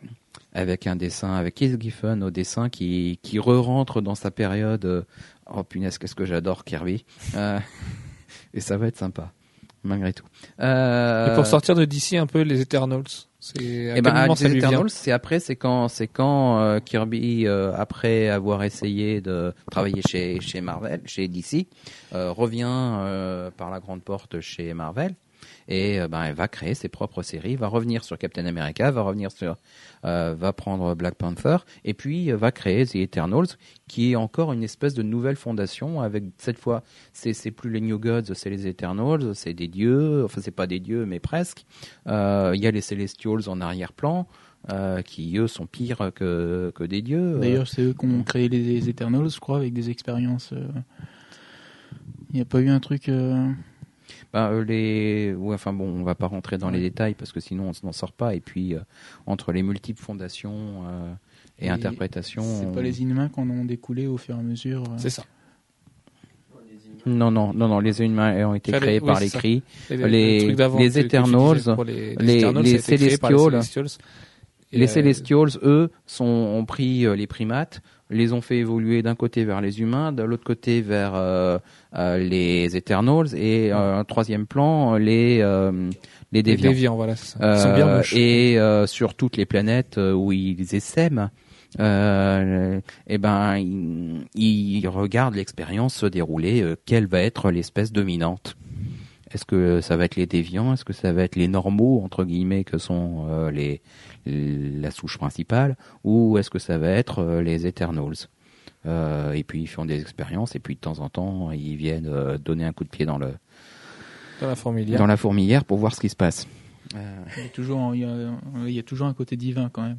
Dans un... Ah, mais c'est c'est un thème récurrent et puis l'intervention de euh, d'êtres supérieurs dans le destin de l'humanité, c'est c'est un thème récurrent chez chez Kirby. Et ce qui est marrant, c'est les auteurs phares d'aujourd'hui, notamment les Britanniques, qui adorent reprendre ça en fait, que ce soit les New Gods ou euh, bah, les New Gods d'ailleurs très bientôt puisque Morrison et Quietly viennent de travailler une histoire euh, très courte là-dessus. Mais euh, Morrison adore les New Gods, il l'a pris avec Final Crisis et Countdown to Final Crisis. Et Neil Gaiman plus tard qui avait repris aussi les Eternals. Qui les avait repris d'ailleurs d'une façon très, ouais, ouais, non, très- d'une façon très respectueuse de, de Kirby, en apportant des éléments de, de cohérence qui manquaient peut-être un peu à Kirby pour pour faire pour le faire évoluer plus loin. Mais ça qui est marrant dans l'héritage de Kirby, c'est qu'il y a un- il y, a un respect total des auteurs d'aujourd'hui. euh, Ah mais euh, c'est clair. tout, tout le monde le considère comme le king. C'est très rare les artistes qui nous répondent qui préfèrent Stanley euh, à Jack Kirby en fait. Bah, c'est souvent des scénaristes ou des gens qui aiment l'argent. Mais hmm. Il, il a quand même aussi euh, contribué à la, à la relance du Silver Surfer euh, chez Marvel. Euh, à sa relance. Enfin, bah, il est le créateur. Bah, il est son de- créateur, ouais. il est son il est le créateur, mais il l'a du- relancé à son retour enfin, chez Marvel. Le co-créateur, plus exactement, puisque c'est avec euh, avec Stanley. Euh, mais euh, oui. Euh, ça- c'est à son retour chez Marvel, euh, au moment où il crée les Eternals, qu'il relance le Silver Surfer, Ouais. qu'il le Oui, remet ça, sur le devant de la scène. Il le remet sur le devant de la scène parce que c'est aussi un dada de, de, Stanley. Hein. Euh, Stanley qui, qui n'écrit quasiment plus à ce moment-là euh, revient pour co-scénariser avec euh, avec Kirby euh, le Silver Surfer parce que le Silver Surfer c'est le personnage christique euh, qu'il euh, qu'il affectionne le plus, qui est quasiment sa, sa création préférée. Et puis le Silver Surfer, c'est quand même le héros de Galactus, qui est encore aujourd'hui la menace euh, la plus grande qui peut peser sur l'univers Marvel, donc euh, et qui est aussi une création de, enfin Voilà. presque évidemment, on va pas rentrer dans les détails parce que sinon ça va être un peu compliqué, mais Galactus reste Galactus et euh, ils l'ont créé au tout début ensemble, enfin au tout Mhm. début presque. Ben, c'est dans le numéro 41, je crois, euh, donc de Fantastic Four. Donc c'est pas tout à fait au début, mais tout ça, début, ça mais vient, c'est- ça vient assez tôt quand voilà. même. Et euh, Ah. c'est quelque chose qui aujourd'hui encore est super. euh, Ah bah c'est euh, c'est mythique. Voilà. Et comme toute l'œuvre de Kirby, en fait, c'est c'est marrant, il y a une aura sur tout ce qu'il a pu faire qui est. euh, tout est le, le, le short violet de Hulk, euh, le costume de Thor, même si Olivier Coipel en a fait quelque chose d'incroyable et que Walter Simonson l'a pas mal redesigné aussi. On garde toujours la base de Kirby et les trois quarts des costumes, Captain America a quasiment pas bougé d'un iota. Euh, Iron Man c'est un peu différent.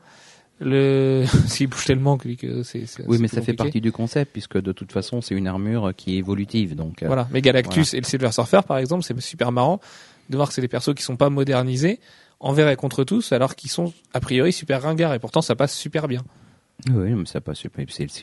Voilà, et, ce, et ce qui est marrant avec lui et plus largement avec les créateurs de leur époque, c'est quand même qu'ils ont créé des persos qui sont intemporels, quoi.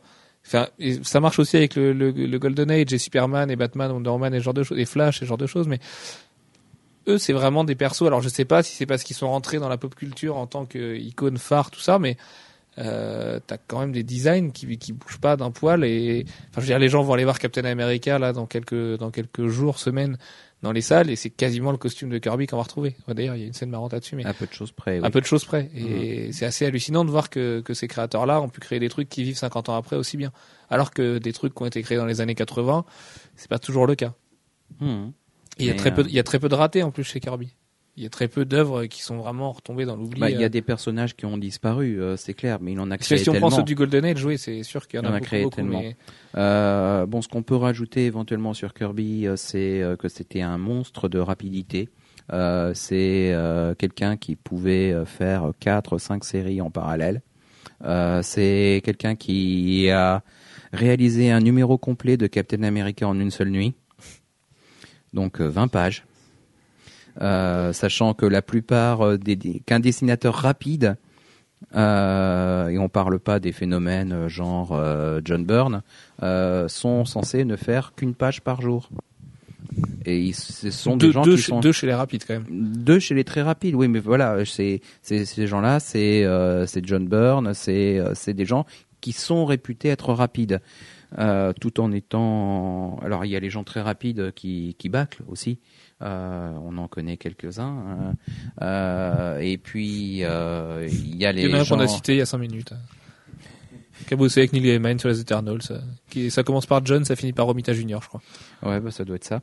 Euh, oui, mais bon, il y a, y a aussi des gens comme Sal Buscema qui sont très rapides aussi. Euh, mais voilà, des gens qui, qui vont privilégier le résultat euh, par rapport au, voilà, qui vont privilégier la production par rapport à la finition.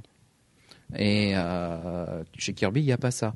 Chez Riffy, on a à la fois la, à la fois la vitesse et, euh, le- et, le- et la finition. Et euh, ça, c'est c'est rare.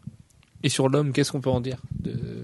Pas sur l'homme. Sur Alan Moore, on avait réussi à dire que c'était un branleur qui s'est fait rader du système scolaire, mais Kirby, c'était quand même un mec super discret, un peu fluet, un peu petit. euh, c'était un peu le, le juif opprimé du quartier. Enfin, c'est vraiment le cliché qu'on légende de lui aujourd'hui, hein, Bah, évidemment. c'est quoi. un fils d'immigré, euh, un fils de. C'était l'école de la rue, quoi. Donc, euh, à New York, l'école de la rue, euh, voilà, c'est surtout, euh, surtout dans les années 30. Oui, dans les années 30, oui, puisqu'il est C'était né pas- en pas simple. 17, c'est ça. Ouais, C'était dans 17, en 17 Mm. lignes.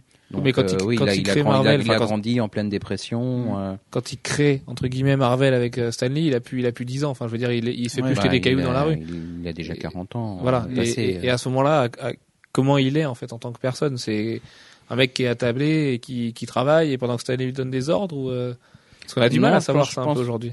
Enfin bon, on ne sait pas exactement de toute façon, et puis euh, il faudrait l'avoir rencontré pour vraiment en parler, ce qui n'est pas mon cas. Je, je connais des gens qui l'ont rencontré, Euh, mais voilà, je ne l'ai pas rencontré personnellement. Mais c'est quelqu'un de très simple et qui n'a pas l'impression d'avoir, euh, voilà, it's only comic books. hein. Euh, ce, n'est- ce ne sont que des comics. euh, vous prenez pas la tête, les gars. Et puis lui, contrairement à Stanley, il n'aura jamais vu de, de- tout ce qui a découlé de ses créations aujourd'hui, avec des films euh, plusieurs millions de dollars, euh, centaines de millions de dollars de budget, et du, merchand, du Bah, il est merchandising mort en gogo, et- 90, 94, 87, En 94. 94. 94. Ouais, non, euh, voilà, les, les films, les films Marvel, il les a pas connus. Il a, il a, il a, il a connu de son vivant euh, la série télé euh, Hulk, euh, évidemment. Euh, il a, il a, il a travaillé lui-même dans l'animation. euh, et en particulier, il fait partie des, des concepteurs, des maîtres de l'univers, euh, Euh, ou, ouais. de, ou de la série Super Powers. Euh, Il me voilà. semble même qu'il a commencé avant d'être dans les comics sur Popeye. Il me semble. Oui, c'est possible, euh, je sais pas. Euh, mais bon. Voilà. Il, a, il, il a, t'inquiète. il, a, il a travaillé sur énormément de choses, pas rien que, que dans les comics.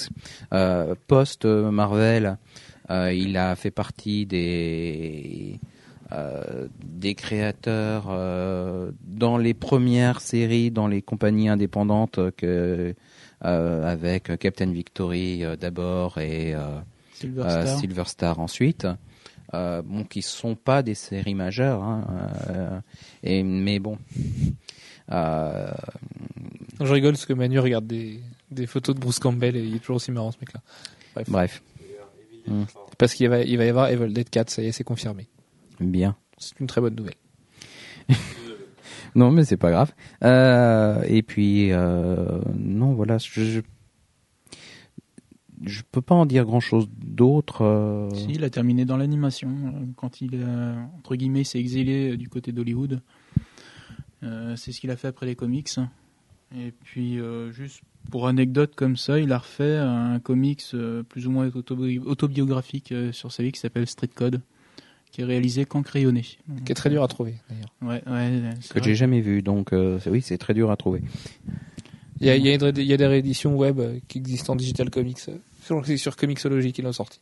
Mhm. Ils avaient fait tout un pataquès à l'époque. euh. Donc, euh, donc voilà. Ça marche.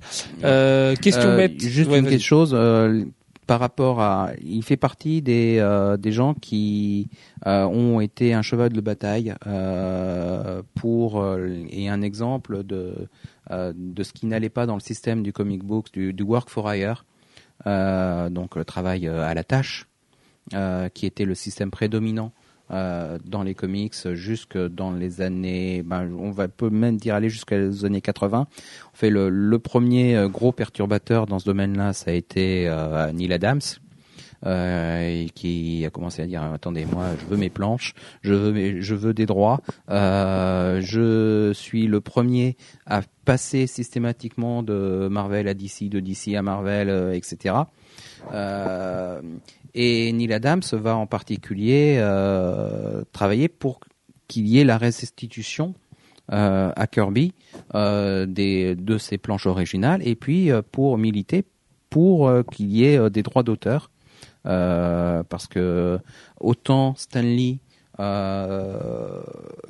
a obtenu des droits par rapport à ses créations autant Kirby qui avait un contributeur euh, aussi majeur que Stanley à la création de l'univers Marvel euh, ne touchait rien Euh, Ce qui va engendrer pas mal de procès et ce qui certains en- qui sont encore en cours aujourd'hui certains qui et- sont encore en cours et aujourd'hui qui font Avec encore couler descendants. d'encre. D'ailleurs, c'est assez dur de se positionner par rapport à ça parce que la position de ses descendants est pas toujours claire non plus vis-à-vis de ça et et comme quand on parle de gros contrats, on parle de beaucoup d'argent et, et au final Ah ben, euh, euh, même euh, même un millième des profits c'est énorme Et voilà. Alors qu'à l'époque, il y avait peut-être une dimension plus artistique aux plaintes des artistes, alors qu'aujourd'hui, on est vraiment dans, dans des contrats à 4 chiffres et même à 5, euh, 5 ou 6 zéros derrière. Et, et c'est un petit peu dommage. De... Comme les droits de Superman, d'ailleurs, me souffle Manu, euh, Mm. avec les, les descendants de Siegel et Schuster, qui sont dans des sphères qui sont au-dessus de la bande dessinée et des comic books et qui sont plus, de la, plus proches de la tractation boursière que, que de la passion des, des super-héros. quoi. Mais bon, ça, Bah, surtout quand c'est par les descendants hein.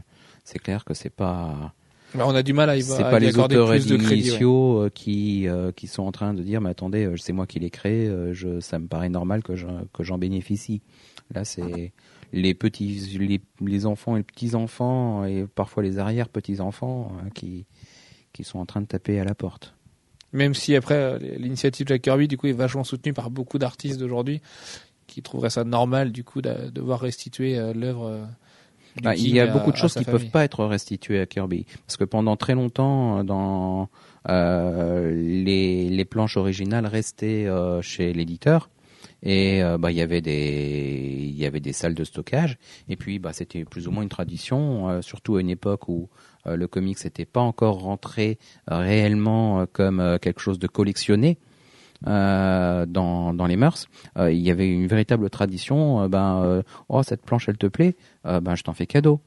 Euh, S'ils veulent recommencer, il n'y a... pas de problème. hein. A- oui, mais ça marche plus maintenant. Euh, donc il y a, y, y, y plein de, de scénaristes, de pigistes, de gens euh, qui travaillaient chez Marvel, qui sont partis euh, avec des planches originales de Kirby, voire des numéros entiers sous bras, à une époque où c'était pas censé valoir quoi que ce soit.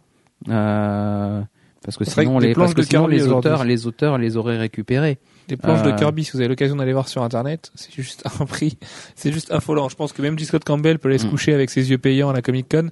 C'est juste des prix, mais qui, j'ai vu la première apparition de Galactus à vendre, mais c'était, mais Euh, euh, ça, ça m'étonne pas. délire, Ouais, c'est, si- rien qu'à S'il y a euh, s'il y a un truc qui me paraît essentiel chez, chez Kirby, c'est la création de Galactus. Ah, voilà, bah, elle a été mise, aux- elle a été mise aux enchères, là, il y a pas, il y a pas, bon, il y a pas longtemps, c'était il y a deux, trois ans maintenant, mais, euh, c'était, c'était pas, c'était, voilà, c'était à hauteur de, de 100 000 dollars, ce qui était déjà énorme pour une planche. En plus, que les sur, records n'avaient pas été battus comme aujourd'hui. Sur cette planche-là, il y a le Silver Surfer en même temps.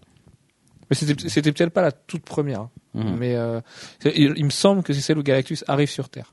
Mhm. où on le voit qu'il n'est pas encore immense d'ailleurs, il fait à peine 8 mètres de haut et, euh, et il surplombe un petit peu euh, les FF et enfin voilà. C'est pas la, Mm. il me semble pas que ce soit la toute première. Parce que celle-là doit pas être en vente de toute façon. euh, je pense qu'elle est jalousement gardée par la personne. Voilà, qui bah en fait, il y a, il y, a, il y, a deux, il y a deux catégories de planches. Il y a celles qui ont été effectivement restituées à Kirby, et puis euh, il y a celles qui sont jamais passées par les mains de Kirby ou de ou de sa famille et euh, qui apparaissent sur le marché et qui, ben, en général, sont réquisitionnées parce que attendez, celle-là, c'est une planche volée. Elle est, elle- vous nous la rendez. Il doit y avoir quelques belles salles de stockage. euh, Donc euh, il y, a, Marvel. il y a tout un tas de planches qui feront probablement pas d'apparition spontanée euh, pendant un certain temps parce que bah, elles sont pas censées être vendues. Et- faut attendre la fin, le coup du domaine public, genre de choses, Mm. et puis euh, on verra l'explosion des planches arriver. Euh, question maître de la semaine qu'est-ce que si vous deviez retenir une seule œuvre de Kirby, une seule création, une seule série, une seule, euh, une seule, je sais pas, un seul scénario ou quoi qu'est-ce, qu'est-ce que ce serait? Manu, je commence par toi. Tu t'es fait bien discret là, regarder tes news sur le net. Bah, j'ai été discret tout simplement parce que voilà Kirby c'est c'est pas trop mon époque, je j'en connais pas grand chose. Si je devais garder une chose Et les de lui- pyramides alors, hein? T'étais pas né, mais tu les connais les pyramides. Ouais, si je devais garder une chose de lui, je pense que ça serait Cap. Parce que c'est Cap quoi. D'accord, ça marche. Mais ça justifie un cap, c'est cap. Et pour dire quelque chose pendant ce podcast, je trouve que Kirby a créé des personnages qui créé des personnages qui sont les les plus renouvelables, on va dire, au cours du temps, dans le sens où ils ont encore un intérêt, on arrive encore à, à leur trouver des histoires intéressantes et à, à pas tourner en rond, alors que sur Speedy, par exemple, le coup de j'ai plus de thunes, euh, faut que j'en trouve absolument euh, euh, ma copine, elle a peur parce que voilà, je trouve qu'on a tourné en rond pendant longtemps. C'est c'est un gimmick, tu vois, qui qui qui a plus de mal à se renouveler. Avec Kirby, on a on a moins cet effet-là. Voilà, je suis moyennement d'accord par, par contre parce que à part Thor et encore Thor, ça y est, est redevenu chiant. pas, pas, pas en ce moment parce que Mighty Thor c'est c'est vraiment génial et Jordan to Mystery euh, c'est c'est pas mal non plus. Mais euh, sur Hulk, on s'éclate pas non plus. On est quand même dans des sphères qui sont loin de Banner parce que justement Banner est devenu chiant. Cap a attendu Brubaker pour devenir intéressant. Les Vengeurs, heureusement que Brian Bendis est dans le coin et a envie de prendre des trucs vraiment géniaux de temps en temps. Les New Gods, il en reste quelques-uns, mais c'est pas de la folie non plus. Les Eternals, c'est vraiment dans un tiroir. Je pense, que c'est un problème qui est inhérent à tout le monde en fait, qui est inhérent à tous les super-héros et sur lequel se penchent beaucoup les auteurs et c'est pour ça qu'ils nous pondent des events un peu sortis de nulle part maintenant. Mais ça, ce sera le sujet d'un autre podcast. Mais euh, c'est vrai ce que tu dis par rapport aux New Gods. hein. C'est de la même manière que DC euh, s'est débarrassé des euh, s'est débarrassé des New Gods, je voulais dire par rapport aux Eternals. Euh, de la même manière que DC s'est débarrassé des New Gods avec euh, Death of the New Gods, euh, Marvel s'est débarrassé des Eternals à, travers la pas celle de pas la mini-série de Gaiman, mais la suivante, qui, qui les a complètement évacués de, de l'univers Marvel en les faisant disparaître. Ça se passe un siècle après et ils sont plus manifestés, on les voit plus, euh, ils sont censés être morts. euh. Enfin bref. Peut-être pour mieux les faire revenir dans un crossover un jour d'ailleurs, c'est pas impossible. Oui, mais c'est à ce moment-là qui contredira la, la mini-série en question. Donc sera c'est pas forcément fois. gênant, ce serait pas la première fois. hein. Hmm. Et Alex nous dit on les a déjà revus ces derniers temps. Oui, sans micro. Dans War War Hulk, euh, à un moment on voit Icaris. Euh, D'ailleurs on revoit Icaris euh, pendant Secret Invasion, euh, euh, Hercule. Enfin voilà. C'est Ike Harris. Je dis ça parce que le. Là, il te met la pression. T'as pas parlé le- le beaucoup. tout premier. Mais tu t'es fait reprendre à La, chaque fois. la- la- la je pense que je vais fois- arrêter de parler. La toute première fois euh, qu'il apparaît, c'est son nom. Euh, c'est son nom. Enfin voilà, Ike d'un côté et Harris de l'autre. Ok. Bon, je fais. Son nom humain. bon bah bonne nuit. Et toi Alex, non, euh, puisque t'as le micro, garde-le, garde-le 5 minutes. Qu'est-ce que tu retiendrais de Kirby? Bah Thor. Parce que ça. Parce que c'est Thor. Ok, merci. Non, mais en fait, Thor, pour moi, c'est le personnage qui à la fois euh, combine les euh, la passion euh, mythologique de Kirby et l'aspect super-héros.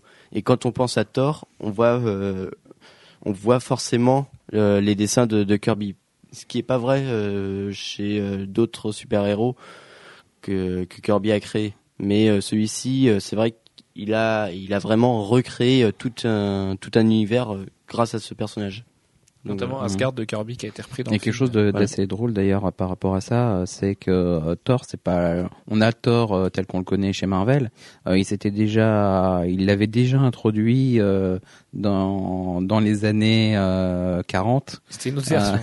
C'était une toute autre version. C'était un espèce de grand barbare. Euh, euh, bon, et c'était même pas, un- c'était pas, il se passe, il se faisait passer pour un dieu. C'était pas vraiment, c'était pas vraiment lui. Il avait une espèce de combinaison métallique, les balles rebondissaient dessus. euh, Ah, ouais, c'était euh, Ultimate Thor alors. non, non, c'est, euh, c'est, c'était pas, voilà, c'est, c'est, c'est une imposture. Mais euh, voilà, c'est, c'est drôle de, de voir que 20 ans avant, il avait déjà ça dans, le- dans un coin de sa tête. Toute la mythologie nordique, euh, le Mjolnir, euh, et Asgard, Valhalla et compagnie. Ça marche. Et toi Jeff du coup Euh, moi, ben, euh, ouais, je serais assez d'accord sur Cap, mais euh, le vraiment celui qui m'a marqué le plus, moi, c'est euh, Galactus et Silver Surfer. Voilà. Merde. Tu m'as piqué les miens. Et toi Gwen du coup? Moi, bah, Cap, logique. Quand on voit comment, enfin, l'icône que c'est, la légende que c'est maintenant. Puis euh, les Vengeurs, parce que on est parti de quelques persos à créer une équipe, euh, un petit noyau. Puis quand on voit maintenant euh, tous les tous les l'héritage qu'il y a au niveau de des séries de Vengeurs. euh, ouais, voilà, tout l'univers est un Vengeur, donc. y compris des mutants, y compris Spidey même, qui est censé être... Enfin voilà, c'est les Vengeurs. Et puis Daredevil aussi. Et puis autrement, Darkseid. Euh, j'aime bien. D'accord, ça marche. Que j'aime bien. Et qui, qui est le Tu disais Jeff? Euh, qui est le pendant de Galactus d'une certaine manière chez DC. Oui. Enfin voilà, c'est c'est le personnage euh, maléfique majeur euh, chez DC. Mais est-ce Euh, que Galactus est maléfique? Non, il est pas maléfique Galactus. Malé- Galactus, il a faim. Voilà. Moi je l'aime bien. Galactus, il faut qu'il mange. Il est un peu binaire, il est un peu un peu concon, un peu bas du fond, je le trouve cool. et, et moi, euh, ce que je retiendrai de Kirby, moi c'est ses designs vraiment, parce que euh, c'est marrant parce que il a créé mes héros préférés à part Spidey, et en fait, je suis pas un gros fan de Kirby quand je trouve j'aime pas ses yeux par exemple, c'est tout con, hein, mais euh, je trouve, qu'il fait des yeux affreux. Je suis pas dingue de ses postures. euh, je préfère largement Ditko en fait, quitte à regarder du Silver ou même Jill Oui, qui Collan. plus- qui est plus exact ana- anatomiquement parlant. Oui, pourtant je suis pas Euh, vraiment à cheval là-dessus, mais euh, c'est vrai que dans, à l'époque c'est pas celui que je préfère. Par contre, euh, la créativité du mec sur les designs, de pouvoir se renouveler et d'inventer autant de persos différents et vraiment euh, aux antipodes les uns des autres, je trouve ça hallucinant. Et surtout d'a- d'avoir euh, l'aura qu'il a aujourd'hui et, le fait d'avoir gardé tout ça, en fait, d'avoir respecté tous ses costumes, je trouve ça chapeau. Et en même temps, j'aimerais bien qu'on accorde un peu plus de crédit à Stanley parce que bon, c'est vrai que je suis un peu fanboy de Stanley de mon côté, mais je trouve qu'on oublie beaucoup le génie créatif de Stanley aussi et, Et, et j'ai- j'aime le côté, enfin je respecte autant le côté, je crois, meneur d'homme et savoir sentir l'air du temps que le côté avoir créé des designs de toutes pièces et à partir de rien. Stanley, euh, pendant euh, ouais, euh, peut-être euh, 30 ou 40 ans, il a quand même été crédité chez Marvel tout le temps. À chaque série euh, présentée, c'était Stanley Oui, je- présente. oui, mais justement, ça, ça c'est ça c'est sa petite machination et c'est pour ça que les gens l'aiment pas aussi. Parce que Stanley s'est toujours mis en avant, mais il s'est mis en avant parce qu'il était lui-même un argument commercial aussi. Et puis parce que il était le fils du patron. Euh, Oui, évidemment, mais- il, mais- il a négocié son contrat, enfin le, le, le gendre du patron. hein. Donc Mais il a il- négocié il son contrat en ça. fonction. Il Ah était oui, plus non, que il a ça, pas été que ça. vraiment une image même à l'époque pour euh, pour les gens qui. De toute façon, il était le porte-drapeau Voilà. euh, à l'intérieur de. Pour ceux qui ont lu les comics il y a longtemps, il y avait Stan Soapbox, la, la boîte à savon de, de Stan, euh, dans laquelle il vendait euh, tous les, euh, ce qui était une référence par rapport au soap opéra, tout ce qui est financé par les marques de lessive diverses et variées à la télé. Dans lequel il faisait de la vente non dissimulée de l'ensemble des séries Marvel qui sortaient le mois ce mois-là. Donc c'est c'était quelque chose de récurrent. Stan était vraiment un porte-parole. Mais il n'était pas que ça. Justement. Il n'était pas que ça. Mais, ça, mais ça fait beaucoup partie des choses qu'on identifie chez lui. Et euh, pour ceux qui pourraient lire euh, euh, chez la l'île d'injustice ou enfin je sais plus exactement comment ça s'appelait chez DC. Il y a une parodie de, de Stanley dedans qui est qui est assez drôle. C'est vrai qu'il est pas très dur à parodier lui. coup, pour un coup. Euh, quel- bah, c'est le salesman euh, éhonté. C'est ça. Quelqu'un va ajouter quelque chose sur Jack Kirby, un dernier mot? À part que vous êtes tous des fanboys euh, du King. Euh, moi, je voudrais juste rajouter que euh, on, on- a beaucoup l'image de Kirby associée aux intégrales Marvel qui font, qui lui font beaucoup de mal graphiquement, j'entends. Euh, parce Comme que la le, bleu papier, le papier euh, fait exploser euh, les, les couleurs primaires. Euh, Enfin, c'est c'est horrible. Euh, il faudrait revoir euh, Kirby euh, comme il a été retraité euh, dans certaines rééditions de, de Thor, de Journey into Mystery, euh, d'épisodes divers et variés qui ont été recolorisés, euh, mais avec des techniques modernes pas simplement en reprenant les aplats euh, d'origine et puis en les mettant euh, dans avec euh, avec les techniques actuelles. Non, vraiment recolorisé à, à la sauce moderne. Et là, on s'aperçoit que Kirby a un dessin d'une véritable modernité et qui est quasiment actuel, ce qui est énorme pour euh, Pour un quelqu'un qui est sorti euh, il y a quasiment euh, 40 ans. C'est clair. J'aimerais bien Enfin, jeter un œil 30 ans. là-dessus. C'était ça à la boutique, je passerai voir ça parce que ça Euh, m'intéresse. bah, je les ai plus, je crois. Euh, Eh ben, enfin, il, faudrait, il faudrait que j'en retrouve. Je crois que j'ai pris le dernier. D'accord. ok. D'accord. Moi j'irai chez toi, Alex.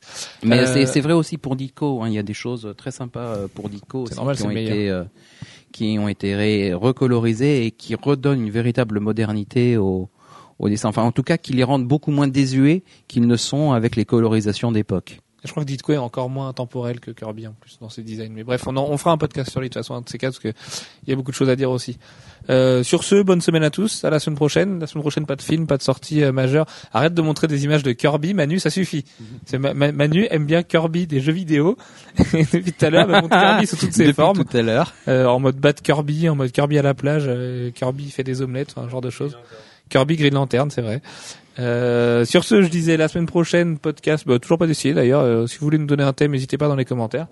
Et puis après, on se retrouve de toute façon début août. Euh, bah oui, parce qu'après il va y avoir deux, deux trois podcasts consacrés à Conan, Captain America et et Green Lantern. Et au Enfin, bilan du mois. Et, euh, et bilan du mois, ouais. Le- après, ça va être chargé. Donc, ouais, si vous voulez qu'on aborde un sujet la semaine prochaine, n'hésitez pas. On essaiera de potasser ça. envoyez-nous euh, des nous. commentaires. Voilà. Bonne semaine à tous. Ciao, ciao. Salut. Ciao. Salut